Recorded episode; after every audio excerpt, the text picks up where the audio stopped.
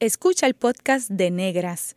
Este programa se emite los viernes a las 3 de la tarde por Radio Universidad de Puerto Rico en el 89.7 FM San Juan y el 88.3 FM Mayagüez. Todo un mundo de música e información.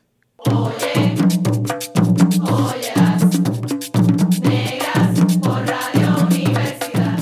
Cadena Radio Universidad de Puerto Rico presenta Negras producido por Colectivo ILE, un espacio para visibilizar proyectos antirracistas y educar de forma crítica e informada sobre la negritud y la racialización.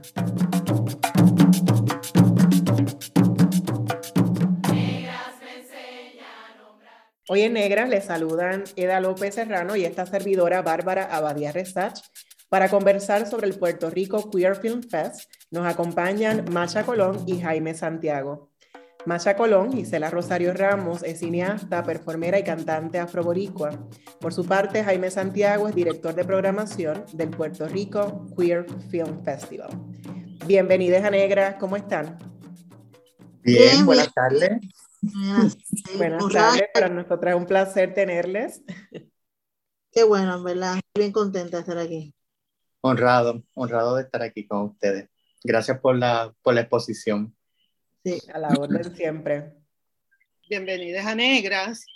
Eh, nos gustaría saber que, que, habláramos un poquito sobre cuál es el estado actual de, de la cinematografía en Puerto Rico.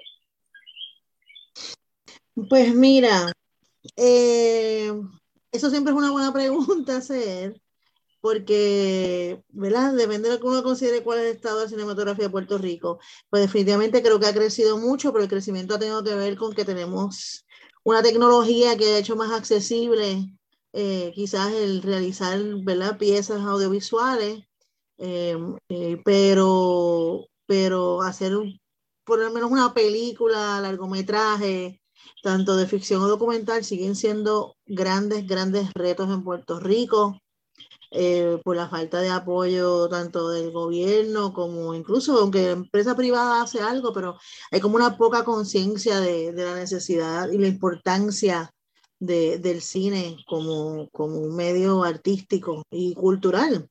Eh, lo cual es curioso porque ¿verdad? la gente consume muchísimo cine eh, y, crece Netflix y crece Prime y crece HBO y, y, de alguna manera, ¿verdad? No, no, no, yo creo que la gente no, todavía no tiene esa conciencia de que yo sé que quizás la oferta eh, cinematográfica del, del, de Puerto Rico ha sido como limitada, pero, pero es, un, es un medio muy costoso es, eh, eh, cuesta mucho hacer cine en Puerto Rico eh, y de las pocas maneras que tenemos de, de, de, gestionarlo tiene que ver con fondos de afuera de Puerto Rico. Este, digo, aquí, aquí había un fondo cinematográfico que lo desaparecieron. Que, que, había una ley incluso que se que verdad que habían que había, un dinero que estaba designado para eso y de momento ese presupuesto se usaba nada más una cierta cantidad anual lamentablemente es una historia de esas medias complejas de Puerto Rico, ¿no? De una, una, una, oficina que existía, un departamento que existía, que quien asignaban siempre era una posición de confianza, casi nunca ponían a nadie que sabía de cine, así que las decisiones eran bien arbitrarias, siempre era como que quien, quien conoce a quién, una cosa espantosa que nunca en verdad le funcionó a una mayoría de, de, de los cineastas locales. Eh, encima de esto, pues cada vez que cambiaban una persona y con el tiempo, pues la visión de Puerto Rico como un punto, como una, como una locación turística y, que ofrece a producciones de afuera más incentivos que lo que le, fueren, le ofrecen a los, a los, cineastas locales. Entonces nos ponen a competir con, con producciones locales, con producciones de afuera, que tienen con unos presupuestos que nosotros nunca, no, no, no tenemos y no vamos a tener. Eh, eso, eso, empieza a crear unas diferencias también en, lo que, en las ofertas que podemos hacer de, salario, de, salario, de dinero. Eh, ahora mismo, uno de los pocos fondos que existen, que apoya el cine latinoamericano y gracias a ese fondo hay muchos cine latinoamericanos, se llama Ibermedia, el programa Ibermedia, donde participan 21 países iberoamericanos. Entonces cada país aporta una cantidad de dinero anual y de ahí hacen un gran pote, entonces hacen una convocatoria para producciones y apoyan desarrollo y producción, en modelo de coproducción.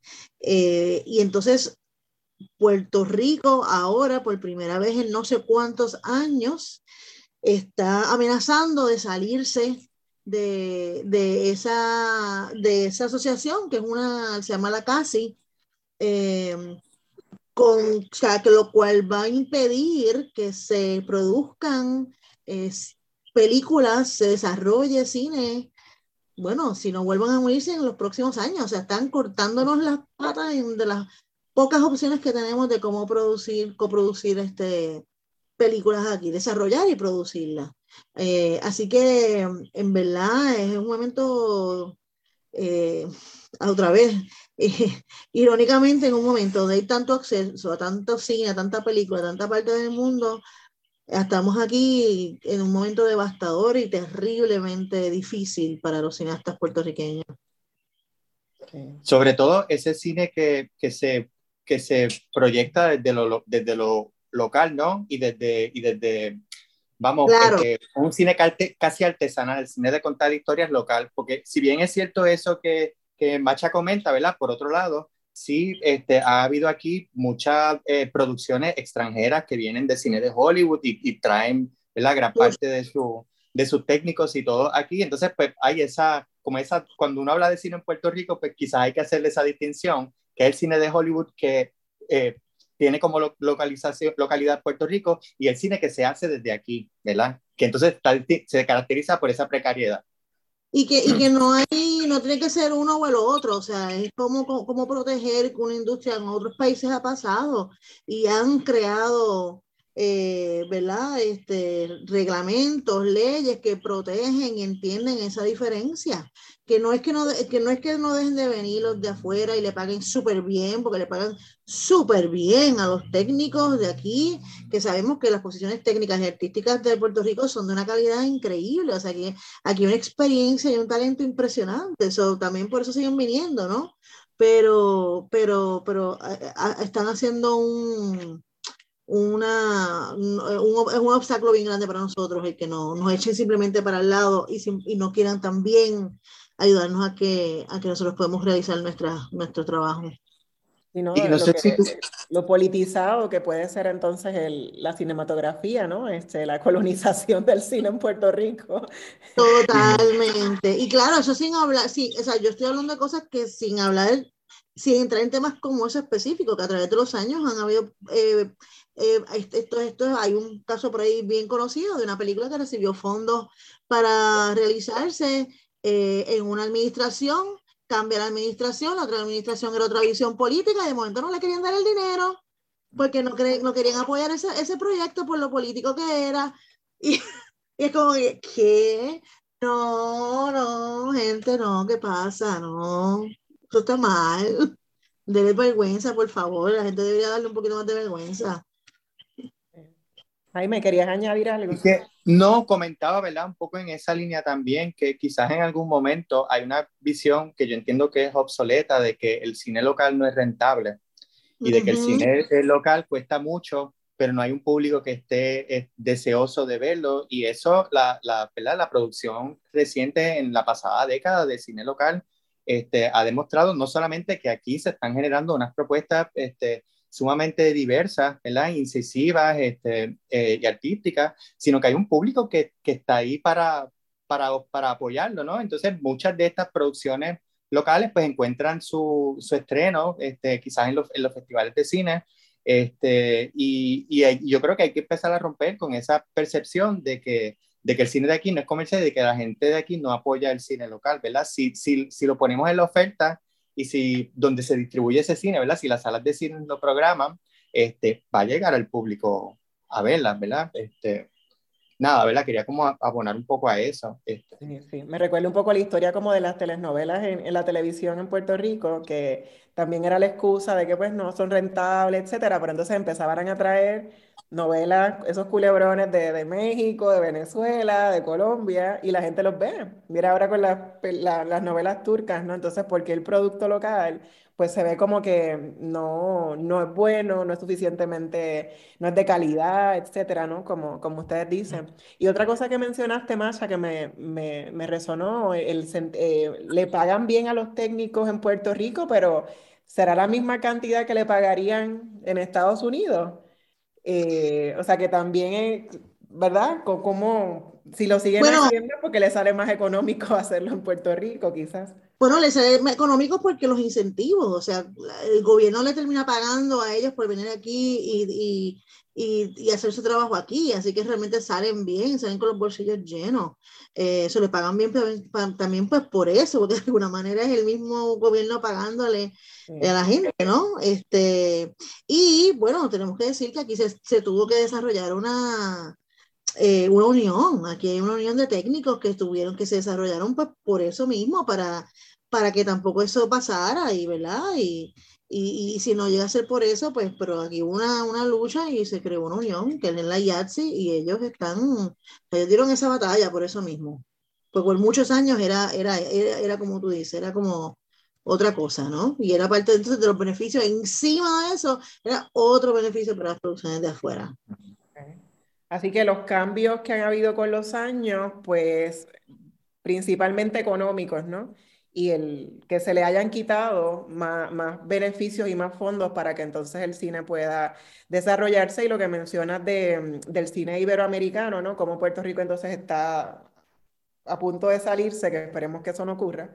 Eh, así que el, el asunto económico sigue siendo como uno de los principales desafíos, ustedes me corrigen. Eso es así.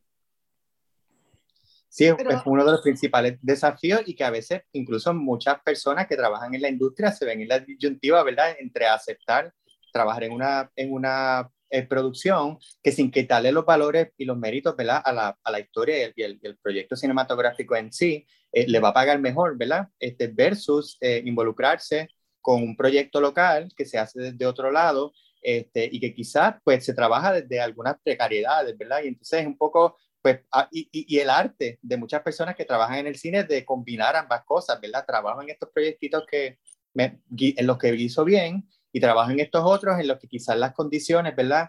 Este, materiales no son las mejores, pero se crea comunidad, se apoya y se fomenta la comunidad local de cine. Se soy parte de un proyecto que cuenta historias que me representan y que son las historias que yo quiero contar, ¿verdad? Este, y que debo decir que lo otro también que se apoyaba, eh, ese fondo también apoyaba los festivales de cine. Eh, y, y, eso era sumamente importante, o sea, eso ha sido una gran diferencia, porque también vamos a o sea, Puerto Rico, en Puerto Rico no hay una escuela de cine. So, aquí tú tienes que o irte fuera de Puerto Rico a estudiar o, o ser autodidacta, ¿no? Y el cine es bien artesanal, tú tienes que hacer cine para aprender de cine, o sea, es algo que realmente, aunque tú estudias teoría, eh, eh, no es hasta que tú lo pones en práctica que realmente te das cuenta si lo, si lo manejas bien o no. So, eh, la gente aquí yo sé que se queja de la calidad del cine puertorriqueño, pero tampoco hay un plan de parte del gobierno de, de cómo ayudar también a que se desarrolle quizás un, un mejor cine. Yo quería preguntar, porque igual anualmente vemos producciones que se hacen a pulmón.com son buenas producciones, son producciones de las que nos podemos sentir muy orgullosos. ¿Qué cosas buenas tiene el crear cine acá en Puerto Rico? Eh, bueno, yo diría primero que nada que hay historias interesantes que contar, hay mucho que contar, hay, hay, hay, hay mucha historia que documentar. Así que yo creo, yo creo que, que nosotros tenemos nosotros tenemos una fuente de, de, de información y de, y, de inspiración, por lo menos para mí. Yo a veces digo, wow, si yo tuviera todo el dinero del mundo, yo estaría produciendo cosas consistentemente porque es que, y no, está, hay, tan, hay, hay, tanto que, hay tanto que tenemos que decir, hay tanto que tenemos que poner, que plasmar y, y, y documentar para el futuro, para generaciones futuras. Eh, so en ese, yo, yo diría, y bueno, en general también para mí, por ejemplo, en esta producción que, última que hice de, de Perfume de Gardenia, eh, encontré mucha gente que estaba tan entusiasmada con, con, con, apoyar como pudiesen, ¿no? Eh, y eso yo creo que es bien importante y yo quisiera, y es una cosa que me pasó hablando mucho de cómo también crear conciencia de la gente de que no tiene que tampoco tener 5 mil pesos, 10 mil pesos. Ese dinero también no es la única manera de apoyar un proyecto. Un proyecto se puede apoyar mm. también de otras maneras, en haciendo accesible este, de este conocimiento, hasta tal vez tienes una casa que puedes prestar en un área que quieren filmar, eh, puedes hacer un almuerzo eh, un día para cierta cantidad del equipo de trabajo, hay como cosas pequeñas que realmente la gente puede aportar. Y nosotros, eso es parte como del modelo que utilizamos para, para hacer esta película, este, y, y, en general la gente está bien, bien abierta a eso. Eh, y otra, otra cosa, ¿verdad? Como dice Macha, hay, hay muchas historias que contar, hay muchas experiencias eh, que no han sido retratadas y que, y que no estamos viendo en la pantalla grande. Y por ende hay mucha sed de ver eso, ¿verdad? Y por, por lo menos desde la plataforma del, del, del, festival, este, lo que buscamos es eso, es brindar ese, ese espacio donde las personas que tienen historias que son distintas y que pasan ¿verdad? Por, por, el esfuerzo que implica producir cine en Puerto Rico, pues tengan por lo menos un lugar donde, donde puedan mostrar sus trabajos. Y ¿verdad? cuando hablamos de la, de la situación del, del cine y de, lo, y de, lo, caro que es, a veces una alternativa es no contar una historia, un largometraje, ¿verdad? Este, eh, de hecho, ¿verdad? muchos de los trabajos más tempranos de, de Macha han sido cortometrajes, este, y ahí es donde nosotros vemos que año tras año, ¿verdad? Hay cada vez más más abundancia y más participación en el festival eh, con cine local, en la sección que nosotros llamamos Body Queer, ¿verdad? Es que, que, retrata esas experiencias de las comunidades LGTBIQ.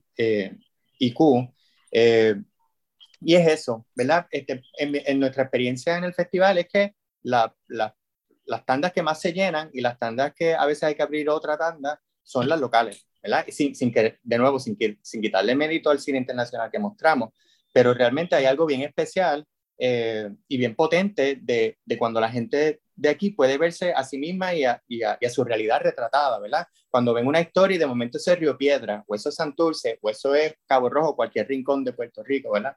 Este, así que en ese sentido, ¿verdad? Por, si bien, si bien la, la, la, la producción continúa si, si, siendo a, a, pulmón.com, como menciona, este, y, y, sigue teniendo muchas dificultades, si, si yo veo, ¿verdad? Y, y, para mí es esperanzador, este, yo espero que se pueda sostener a largo plazo, eh, es que hay una emergencia, hay una emergencia de muchas voces y de muchas eh, personas que quieren realizar y trabajan con los medios que tienen, este, porque, porque privilegian, ¿verdad?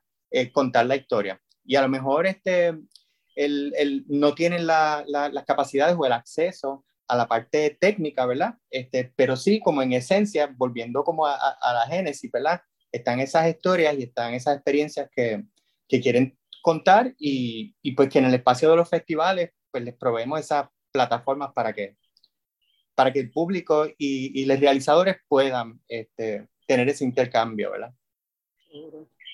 Jaime, en un país sexista, racista, homófobo, lesbófobo, eh, trans, con transfobia, gordofobia, etcétera, y todas las fobias, eh, donde se privilegia la cis heteronormatividad, eh, lo, lo, heterosexual, etcétera, ¿cómo surge el festival o no? ¿Cuán difícil fue que estamos ya celebrando la, la undécima eh, edición del uh -huh. festival? ¿Cómo surge? Creo que abunda, si me puedes abundar más a lo que estabas diciendo antes, ¿no? Como esa plataforma que es un espacio para que la gente se vea retratada y escuche las historias que quiere escuchar.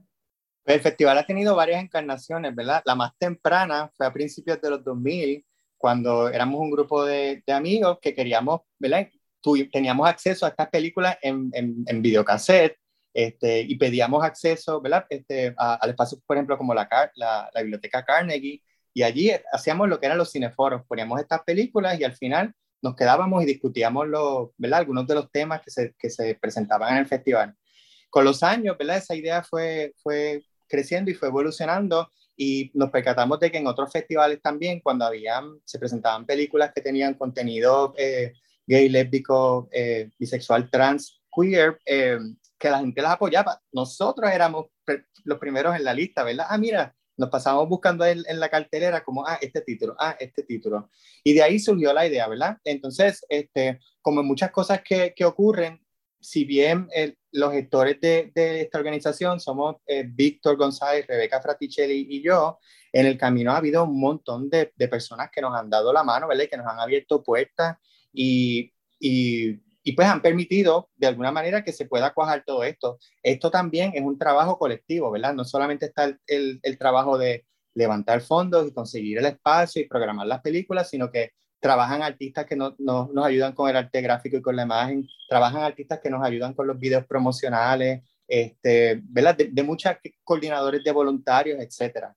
Entonces, sí, este, ha sido retante quizás por unas condiciones eh, económicas similares a las que Macha describe, pero al mismo tiempo, este, lo que sí ha sido consistente es el, el apoyo de, de, del, del público, ¿verdad? En algún momento pensábamos que iban a boicotear el, el, evento, pero hasta el momento, ¿verdad? Tocó madera este, y no, ha pasado. Este, así que, que y, y, y, hemos visto cómo poco a poco, eh, pues también ciertos ciertos medios y ciertas plataformas están más abiertas, ¿verdad? A, a, permitirnos el espacio de hablar del proyecto, ¿verdad? Ya hemos, este, en, en otros medios, así que sí, yo veo este, una, una apertura eh, y un crecimiento en, eh, que, que, que, solo es posible gracias a la colaboración de, de, muchas personas, entre ellas Macha, que desde el principio, ¿verdad? Ha, ha colaborado en, distintos, en distintas este, facetas en el, en el festival. ¿Cómo se puede acercar a la gente, al público en general, a un festival queer? Bueno, primero tienen que enterarse de qué pasa, ¿verdad? Pero luego con las historias, este, ¿verdad? Eh, hablando, hablando de manera abierta, habla, hablando eh, sin pedir permiso, ¿verdad? Pues, estamos aquí, estas son nuestras historias, estas son historias válidas, contadas de manera inteligente, eh, bien producidas. Este, les invitamos, les invitamos a, a, a ser parte, ¿verdad? De, de, de, la audiencia. Y algo bonito que pasa con, el, cine como medio, ¿verdad? Es esa capacidad que tiene de servir de ventana a otras realidades. A lo mejor este, ciertas eh, condiciones o ciertas realidades eh, de, otras personas que en la vida real no nos atrevemos a mirar muy de cerca o nos intimidan o sentimos cierta aversión o prejuicio, cuando las vemos en, retratadas en la pantalla, al mismo tiempo hay cierto distanciamiento que te permite, ¿verdad? Es, quizás ese, ese sentido de, de repulsión que puedas tener o de aversión, pero al mismo tiempo, inevitablemente, si la, si la historia está bien contada, hay una identificación y entonces se pueden quizás, ¿verdad? Ese, ese, e, esa es la capacidad que tiene el cine de, quizás abrir eh, la, la, sensibilidad de las personas a la realidad de otras personas y ver la, la humanidad en común que tenemos, ¿no? Una de las cosas que a mí me, me llama la atención también sobre estos festivales es que eh, al abrirse a, otras, a otros países también. Vemos unas realidades que son propias de esos países, pero que también nos acercan hacia la interseccionalidad. Y, eh, por ejemplo, la película eh, de Oaxaca, que la mencionaron hace un ratito, Finlandia, eh, me parecía bien interesante que, que incorpora elementos que son muy propios de esa cultura. Y entonces, pensando un poquito por, por ahí, me pregunto, eh, ¿Habrá alguna diferencia en hacer cine en Puerto Rico para cuerpos feminizados, personas que, que no tienen, que son sexo género diversa, versus eh, tal vez alguna, algunos proyectos que son altamente heteronormativos o, hay, o no hay realmente alguna diferencia en eso? Hay mucha diferencia, hay muchísima diferencia. Este, eh, en, en, todas las etapas, ¿verdad? Desde que las personas este, sexo diversas o, o, diversidad de identidad de género a lo mejor pues tienen, eh, enfrentan otros retos al momento de, de, prepararse, ¿verdad? Si bien pues poco a poco también muchas de esas personas son, de, existe la posibilidad de ser autodidacta, ¿verdad? Este, eso por un lado, y por eso es que es importante, ¿no? Que, que exista un espacio y una plataforma eh, que las personas que tienen unas historias que podrían pensar o, podrían sentir que tienen el, el, el, obstáculo de que hay otras plataformas que no están abiertas a sus trabajos, saber que sí, que, que en el queer, ¿verdad? Este, tienen ese espacio donde pueden, eh, donde esas historias y esa, y esa diferencia es algo que se busca y que se celebra y que se privilegia, ¿no? Este, también hay una diferencia en términos de las historias que se cuentan y quién las cuenta, ¿verdad? Porque hay trabajos que, que, que pues, tienen unas preocupaciones por unas realidades de mujeres, de personas afrodescendientes, de, de personas no binarias y trans, pero a lo mejor están contándolo desde afuera y están contándolo con la mejor de las intenciones tal vez, pero hay, hay cuestiones en la representación que las personas que sí son de esas comunidades y experiencias lo perciben como ajena a su experiencia.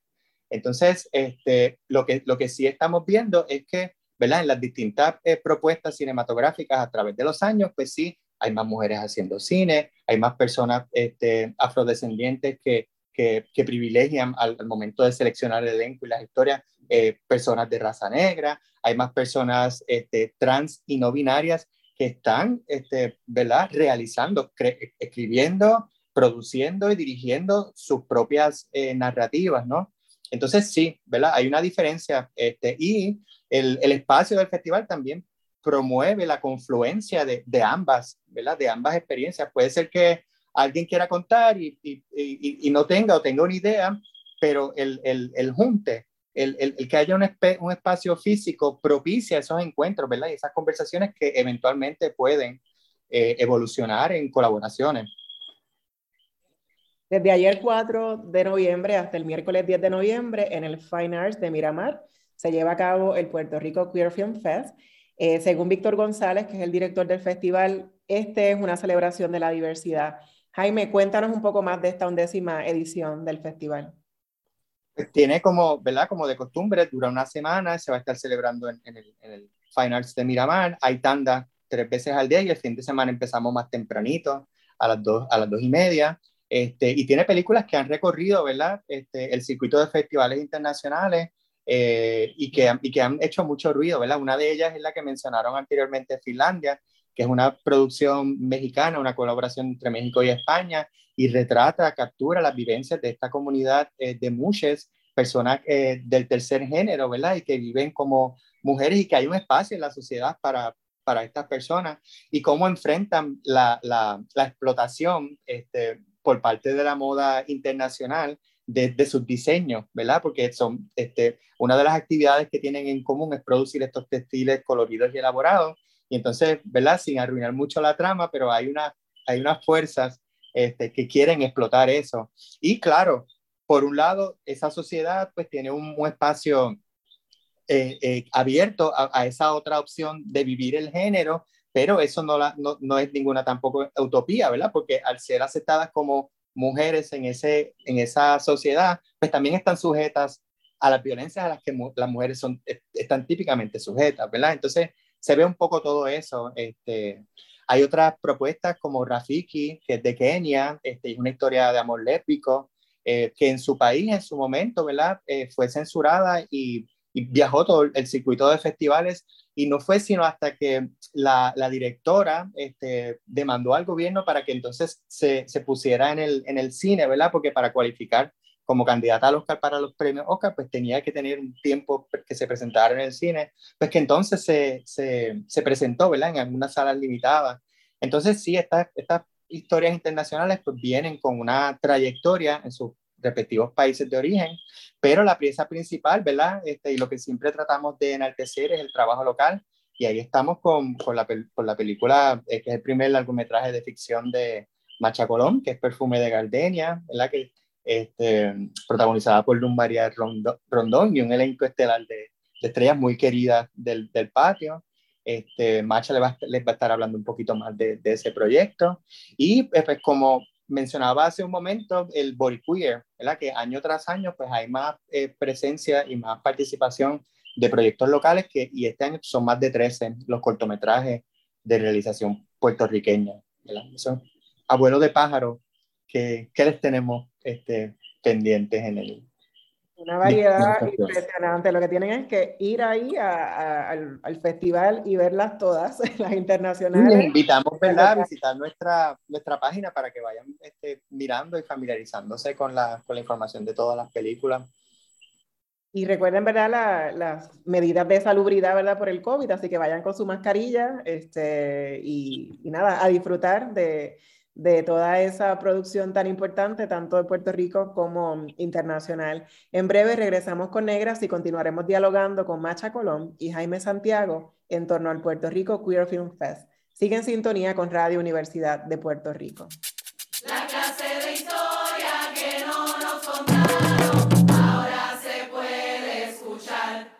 Está escuchando el podcast de Negras. Este programa se emite los viernes a las 3 de la tarde por Radio Universidad de Puerto Rico en el 89.7 FM San Juan y el 88.3 FM Mayagüez. Todo mundo de música e información.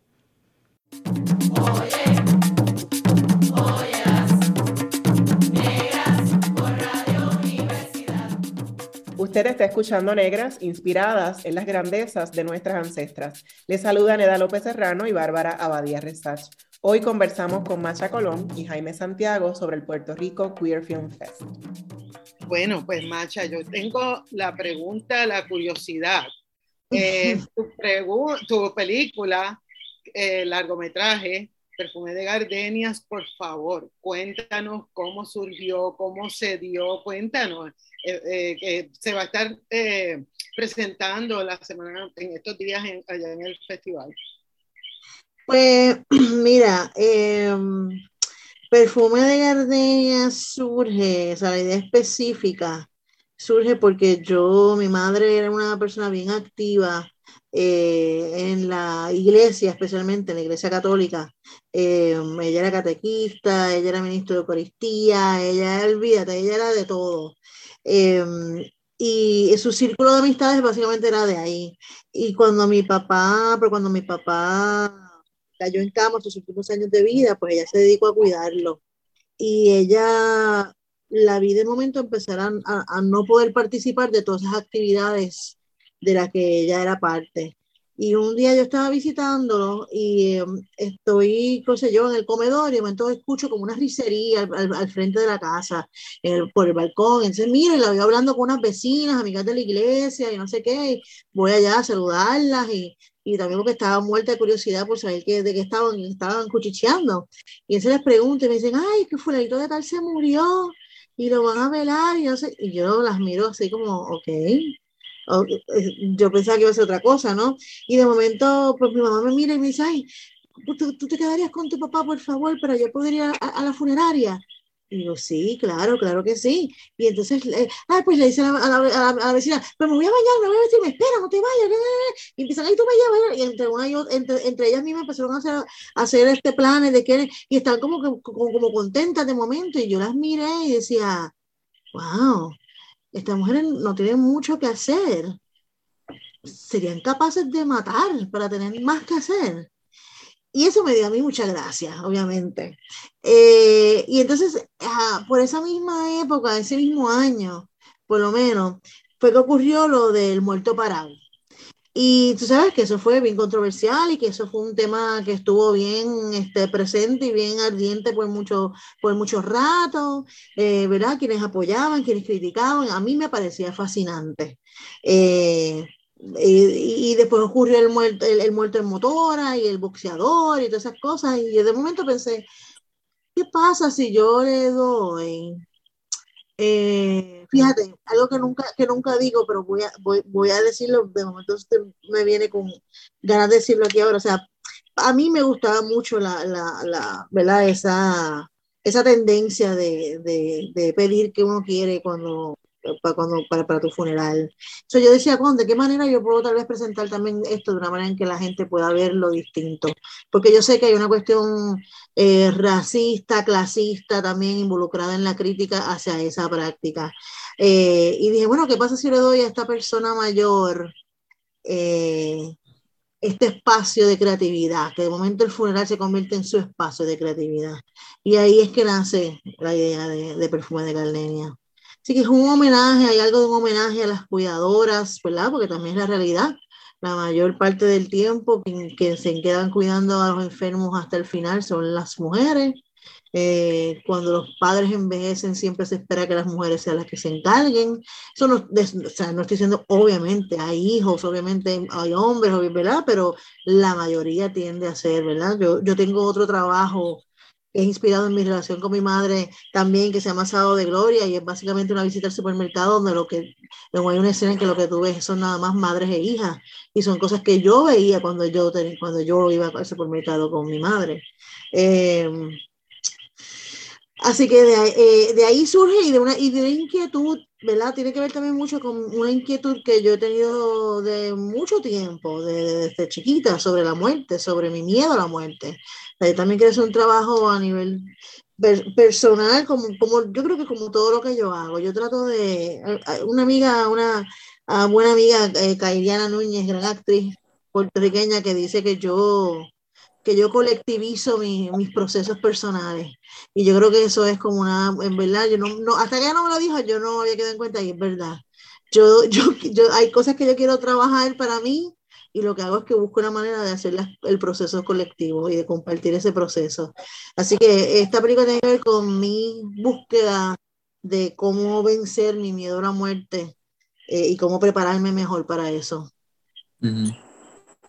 Hablarnos del elenco también, Macha, porque ahí con Luz María Rondón, Sharon Riley. Pues mira, eh, varias cosas. Una, pues el casting lo terminé haciendo yo misma, en parte pues por no tener presupuesto, pero también pues porque me gustaba, porque a mí me gusta trabajar de otra manera, a mí no me, yo no creo mucho en las, en las audiciones tradicionales. Eh, las veces que yo lo he hecho no me ha gustado, que, que yo he audicionado por otras personas no me, no me, un proceso que no me gusta es un proceso, hay muchas cosas dentro de la industria del cine que están eh, que son tan tradicionales y las siguen haciendo de la misma manera siempre porque alguien empezó a hacerlo hace años atrás así, lo siguen haciendo igual, aunque no funcione bien ya, pero nadie cuestiona esas cosas, ¿no? Eh, y a mí, eso, a mí pues, las audiciones no me, no, no, me gustan, así que yo un poco abrí mis orejitas, mis antenitas y empecé a mirar a buscar también, aunque fue una cosa que nunca necesariamente hablé ah, así como concretamente, pero, pero quería también jugar con esta cuestión de, de mujeres negras que fueran eh, protagonistas y que no, fuera, que no hubiera nada más una mujer negra en el cast, sino que fueran varias, ¿no? Y que hubieran varias, varias, varias distintas. Y este, eh, Luz María Rondón, pues, eh, resulta simplemente que también es una actriz increíble que cuando yo la vi en una obra de teatro me iba a desmayar de, de, lo buena que era, o sea, era la mejor actriz de todo y era un cast de mujeres y todas mayores de 45 y ella simplemente era demasiado, demasiado, demasiado buena. Eh, otra de las actrices que es una, una Carmenida Velázquez, que también para mí es una gran, gran, gran, gran, no tan solo actriz, cantante, talento, eh, ¿verdad? Puertorriqueño, que, que simplemente, pues, eh, para mí, o sea, esta película es un, yo digo que es un homenaje dentro de homenaje, dentro de homenaje, dentro de homenaje, porque, porque porque yo también quería como que rescatar este, ese talento boricua mayor que tal vez tuvo un taller cuando el cine, eh, cuando la televisión tuvo su época de oro, eh, ¿verdad? Desde telenovelas, programas, había tanta cosa aquí que obviamente pues los artistas se podían desarrollar mejor, de otra manera, pero, pero yo como que no, no quisiera como que la gente se olvidara del talento que hay, que una, hubiera una generación joven que, que sepa que aquí realmente ¿verdad? Eh, ha sido, eh, hemos tenido mucho, mucho, mucho talento, muy, un talento increíble. Este, una, una de las actrices también, que es una actriz natural, se llama Carmen Milagros Ortiz, fue alguien que yo descubrí haciendo el documental de Lucecita. Ella fue una de las entrevistadas en el documental y yo simplemente me enamoré completamente de, de, de ella, de todo, de, y yo decía, ¿verdad? También esta cuestión consciente que yo tengo en mi trabajo de, de romper con ciertas expectativas también o, o ciertas definiciones tradicionales de belleza. Yo decía, yo quiero en esta película que haya una mujer que tenga unos brazos grandes y gordos, como, como los míos, como los que yo recuerdo de, de, mi tía abuela, como sea, yo, que yo quería ver eso. Yo decía, yo, estamos en el cine puertorriqueño, necesitamos ver eso ya. Eh, además que también otra vez, o sea, con, con una presencia increíblemente hermosa, con, con, un templo increíble. Aquí lo, ella no lo sabe, pero lo, esto fue una coproducción con Colombia y el, todo el equipo de Colombia estaba muerto con ella, este, con, con, Carmen Milagro, estaban así como babeándose porque, porque es, es una presencia hermosa. Eh, y bueno, en, ¿verdad? Este, no se queda atrás Sharon, Sharon Riley, que ¿verdad? Eh, hija de Silvia Resage, también una, una, un talento increíble que creció frente a las cámaras, básicamente, eh, y que también una persona que tuvo, tomó unas decisiones en su vida pues, difíciles, ¿verdad? Porque ella básicamente se dedicó a cuidar a su hija. Y, y, pues tuvo que un poco echar al lado su, su, carrera, pero Sharon es una actriz o sea, impresionante. Y esa, yo esa un poco la descubrí porque tengo un amigo que, pues, el, el, el, amigo, el amigo al que le hizo el documental del hijo de Ruby, eh, Lío, Lionel, este, tal vive, o sea, que él vive obsesionado y tiene un trabajo increíble con Silvia Resage eh, sobre, sobre Silvia, así que conocí a Sharon y entonces él me presentó, me compartió una serie que se hizo aquí en los 90 sobre Silvia, que entonces Sharon hizo de su mamá. Y cuando yo vi eso, dije, no, no, no, no, no, no, no, no. Es que eh, eh, eh, es, es un poco, ¿verdad? Un poco también lo que me pasó como cuando yo hice el documental Dulcecita, que es como que nos debe dar vergüenza, cómo es que la gente no sabe, no sabe esto, cómo es que la gente no, cómo esto no está más accesible a nosotros, cómo es, o sea, cómo no, la gente tiene que saber a esta mujer lo que ella puede hacer. Em, así que para mí fue un honor que ninguna se asustó cuando leyó el guion, yo decía, oh Dios mío santo, porque es una comedia dramática, de humor oscuro, yo digo que con grasa tropical, eh, y pues, ¿verdad? Tiene un humor que, que, en algunas cosas son más obvias, en otras no tanto. Eh, y yo decía, ay, me se van a asustar, me van a decir que no, y en verdad todas, todas me dijeron que sí, y todas estaban eh, súper entusiasmadas con ser parte de, de la película. Mencionaste dos producciones también que son como emblemáticas dentro de tu carrera, ¿no? El hijo de Ruby y el documental sobre Lucecita Benítez, eh, por mencionar, ¿verdad? Solamente dos de estos trabajos tan importantes, donde también abordas de cierta forma la, la negritud. Eh, ahorita mencionaste cómo mm, tu trabajo también es una forma de romper con tus propios eh, miedos, de, de transgredir, de incomodar. y eso pues la gente no lo, no lo espera, pero cuando lo ve en la puesta en escena de lo que tú haces es como fabuloso, ¿no? Entonces otra forma también de, de que sí se puede, hablar de cosas que podrían ser incómodas o que a lo mejor no se hablan en otros espacios. ¿Cómo, cómo te acercas a, esos temas eh, de la negritud, de asuntos de género? Por ejemplo, con Perfume de Gardenia, no solamente tener a una mujer vieja como, como la protagonista, ¿no? Pero mujeres, hablar de vejez, hablar de muerte desde otra perspectiva. Em, ¿Cómo, ¿Cómo, te acercas a estos temas, a estas otras intersecciones? Em, y también has dicho públicamente que el cine te permite estar en espacios en los que te sientes cómoda. Entonces, ¿cómo, cómo juegas con, con, tus propios intereses? ¿Cómo, ¿Cómo denuncias y utilizas el cine como una plataforma política eh, para, para denunciar y hacer lo que te da la gana? Bien allá. Yo, yo, no sé, yo no sé cuánto es que, hacer lo que me da la gana, pero trato, trato. Eh, pues mira, eh, hmm, eh, parecería una pregunta sencilla, pero, pero, no, pero no lo es. Una, porque pues mi, mi, mis inquietudes también están como están, ah, ¿verdad? Antes de, de, llamarle interseccionalidad, yo creo que ya un poco estaban en mi mente ese sentir, también por mi experiencia de vida, ¿no? Em, así que, pues tiene que ver mucho con eso, ¿no? Con, con, incluso, incluso cuando yo comencé, yo siempre, siempre he dicho que cuando yo comencé a utilizar el, la, el, y, y creo que es parte de eso, ¿no? Cuando uno empieza a usar también etiquetas, no, no es necesariamente que uno necesita etiquetas, tiene que ver un poco con representación y, con que, y con ocupar un espacio y que la gente cree conciencia de, de, que, de que uno existe y de que, eh, y que pues nada, que, ¿verdad? Este, son muchas cosas, no, no, es tan solo una cosa, pero eh, yo en mi trabajo eh, y, y, es otro, y otra vez una cosa que no necesariamente discuto todo el tiempo cuando lo estoy haciendo hay unas cosas que son más obvias, pero yo necesariamente no, no discuto con la gente, que o sea, con, la gente que está trabajando conmigo, el que yo esté utilizando a alguien, a una actriz negra porque quiero hacer representación, ni, ni, a, ni a un personaje gay, porque este, no, es como, es parte como de lo que yo hago, porque es el mundo que conozco, porque, y es el mundo que me, que me interesa seguir representando y que me, que me interesa construir y seguir construyendo a nivel de de, vernos en la pantalla, ¿no? Yo creo mucho en el cine porque sigo pensando que eh, sigue siendo una herramienta poderosa y útil, muy útil en analizar cosas, ver otras, como decía Jaime ahorita también, ¿verdad?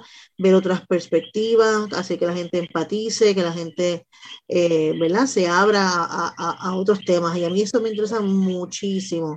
Me interesa mucho caminar esa línea de, tal, vez hay trabajos que la gente pueda pensar que no son tal vez eh, tan eh, fuertes o, o, atrevidos en ciertas cosas, pero a mí me, a mí me interesa hacer un espacio cómodo también para un, público amplio, para que se abran a unas cosas y una vez se, siente, se sienten cómodos, eh, puedan abrirse también a, otros temas que tal vez no, no, no, no, explorarían, ¿verdad? Y eso, que es principalmente lo que yo traté de hacer con Perfume de Gardenia, usar una estructura eh, de narrativa bastante tradicional de alguna manera, pero presentarlos a un tema no tradicional eh, con otras cosas que tal vez no son tan tradicionales.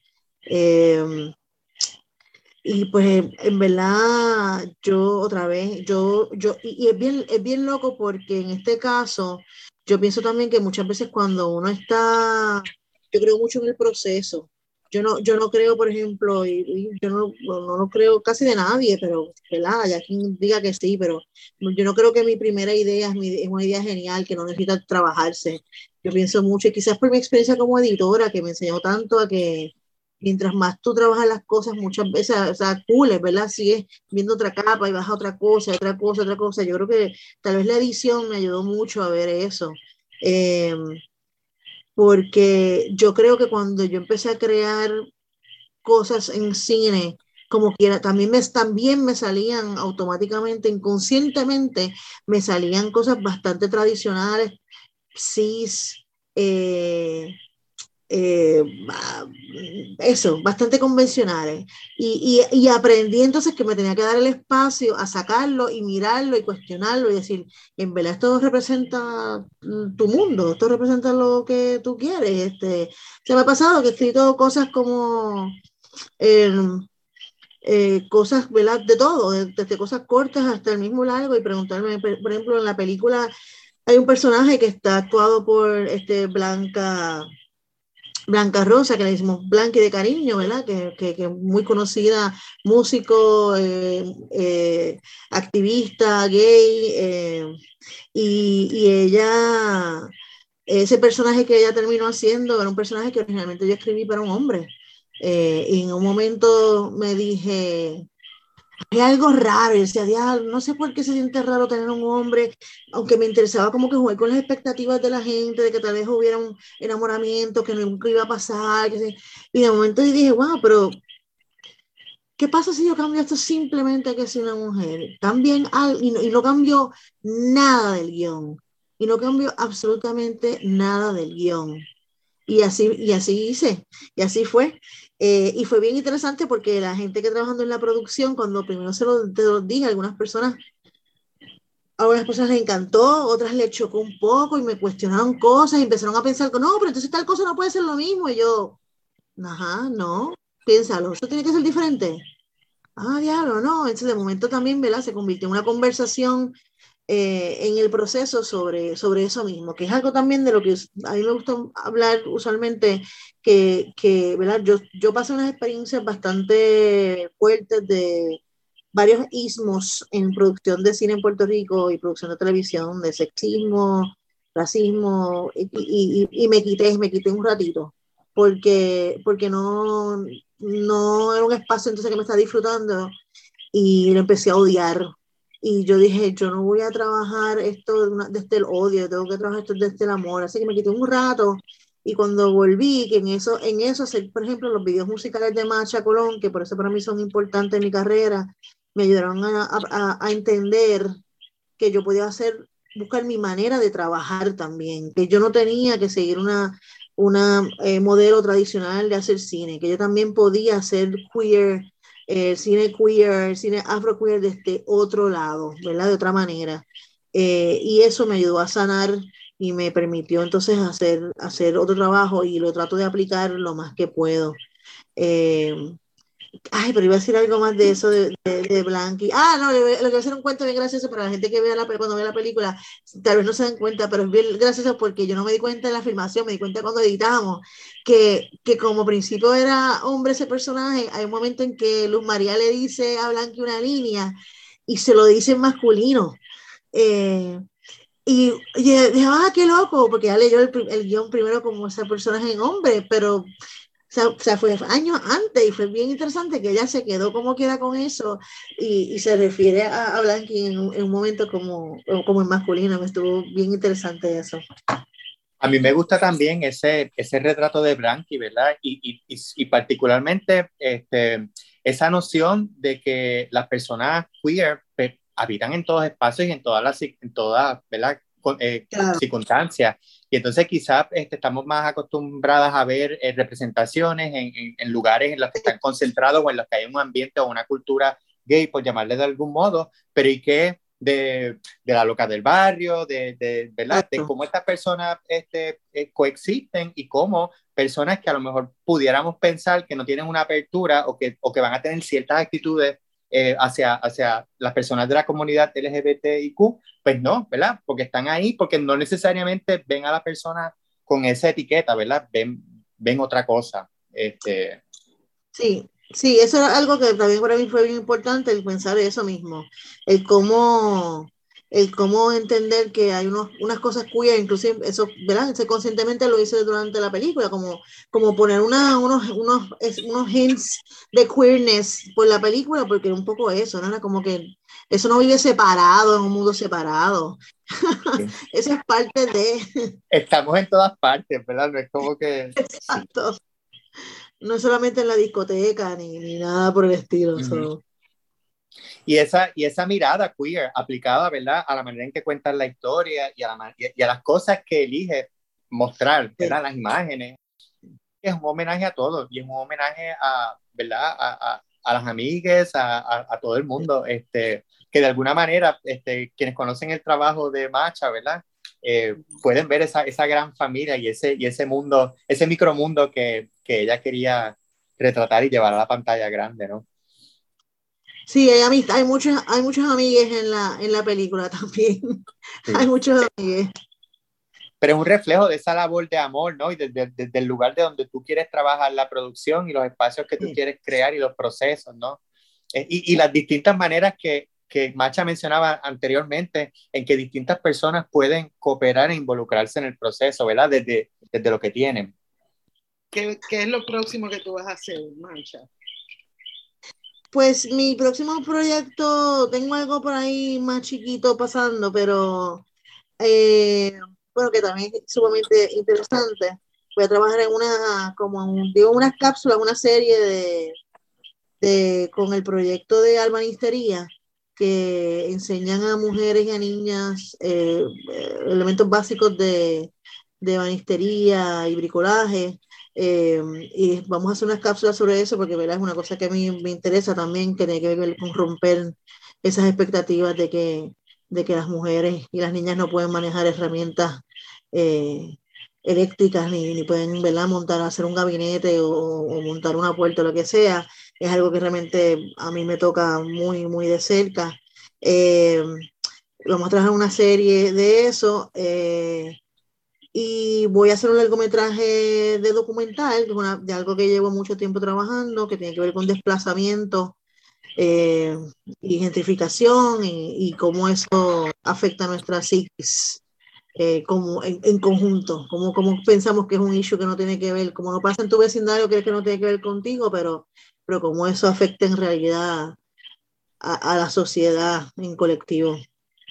Jaime, ¿algo más que quieras añadir sobre el festival? Bueno, la, conversación podría continuar, ¿verdad? Pero me queda este, más que nada pues invitarles a visitar nuestras redes sociales y nuestra página web, eh, puertoricoqueerfilmfest.com, para más detalles sobre la programación. También, ¿verdad? Sacar un momentito para agradecer el, el, respaldo de la Puerto Rico Film Commission y de la Comisión de Derechos Civiles que nos han dado su, su apoyo en esta, en esta edición eh, y, y, y, al público, pues que pues que vayan y que vayan y vean y apoyen Perfume de Gardenias y que vayan al, al, festival, ¿verdad? Así que la cita, la cita es en, en, breve. Así que desde ayer hasta el 10 de noviembre tienen el festival en Miramar, en el Cine Fine Art de Miramar. Eh, nuevamente, ¿verdad? Puerto Rico queerfilmfest.com, también en las redes sociales de Facebook, Instagram y Twitter.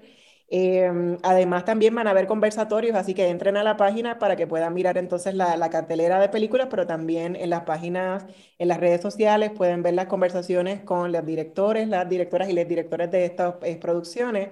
Así que es otra forma también de conocer el trabajo, como estamos haciendo hoy en este programa, conociendo también de Macha, ¿verdad? Cómo eh, surgió Perfume de Gardenias. Agradecemos que hayan estado con nosotras en Negras. Ha sido un placer. Así que no se pueden perder el festival a toda la audiencia que nos está escuchando. Como siempre, agradecemos al personal técnico de Radio Universidad por su apoyo en esta edición de Negras. No olviden sintonizar Negras el próximo viernes a las 3 de la tarde. Feliz viernes a todos. Cadena Radio Universidad de Puerto Rico y Colectivo ILE presentaron Negras, asumiendo nuestro justo rol como forjadoras de cambio. Acaba de escuchar el podcast de Negras. Le invitamos a que nos sintonice los viernes a las 3 de la tarde por Radio Universidad de Puerto Rico en el 89.7 FM San Juan y el 88.3 FM Mayagüez. Todo un mundo de música e información.